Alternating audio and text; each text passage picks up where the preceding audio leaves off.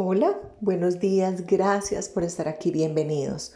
Hoy vamos a tocar un tema importante relacionado con la educación, con esa formación que podemos tener para mejorar nuestra calidad de vida. Pero a veces también tenemos una limitación y es que no disponemos de los recursos para poder actualizar el conocimiento, que no disponemos del tiempo para poder desplazarnos a recibir esa instrucción o en algunos casos que tenemos que encargarnos de labores en casa, de cuidar los niños y eso también nos limita la posibilidad de poder tener acceso a todo este complemento de educación.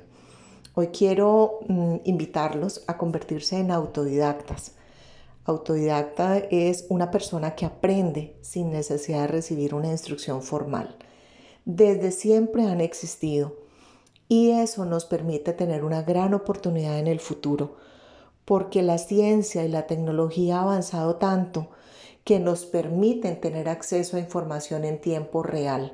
La mayoría de nosotros contamos con un celular, contamos con un computador, tenemos conocimientos básicos y así nos parezca un poco extraño eh, y pensemos que solamente vamos a aprender si asistimos a la academia, pues todavía, aunque vivamos en una época en la que los títulos tienen mucho valor, muchas veces los verdaderos conocimientos y las habilidades de una persona son las que van a marcar la diferencia.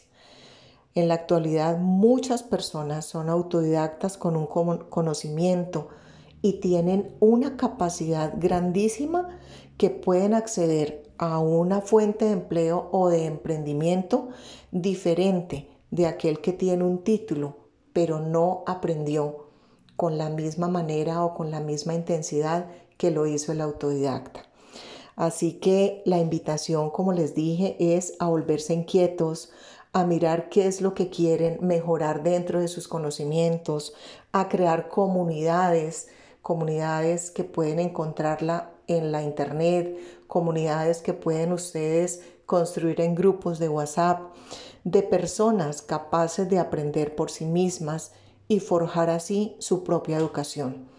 También podemos comprar libros que nos permitan ampliar ese conocimiento. Hoy por hoy en Internet podemos incluso descargarlos en PDF y armar una biblioteca personal para poder tener acceso y facilitar ese aprendizaje individual. Si bien es cierto, algunos tenemos un poco más de disciplina que otros, pues aquí está el verdadero reto.